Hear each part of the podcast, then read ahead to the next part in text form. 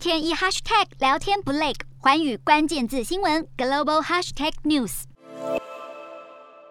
超级财报周开奖，美股喜上眉梢，因为二十八号苹果成绩单出炉，依旧好棒棒。上一季营收超过九百七十二亿美元，比去年成长了近百分之九，每股盈余一点五二美元，双双打败预期。就连服务收入都年增百分之十七点三，用户数达八点二五亿，年增超过一点六五亿。甚至加码宣布买回库藏股，并且提高了百分之五的股息。从二十七号，苹果线上自助维修商店也开张，不只提供维修手册，还开放订购零件，让 iPhone 和 Mac 电脑的用户能够自己修。但苹果不忘为未来颓势先打预防针，警告中国封城冲击衍生供应链的瓶颈，可能使四到六月这一季营收蒸发多达八十亿美元，为前景蒙上阴影，也让苹果盘后的股价翻黑。与苹果形成对比的是，脸书母公司 Meta 最新财报实在称不上亮眼，第一季营收两百七十九点一亿美元，只比去年同期成长了百分之六点六，低于市场预期，也是脸书上市十年以来年度成长率首次出现了个位数。不过每股盈余二点七二美元，优于分析师预期。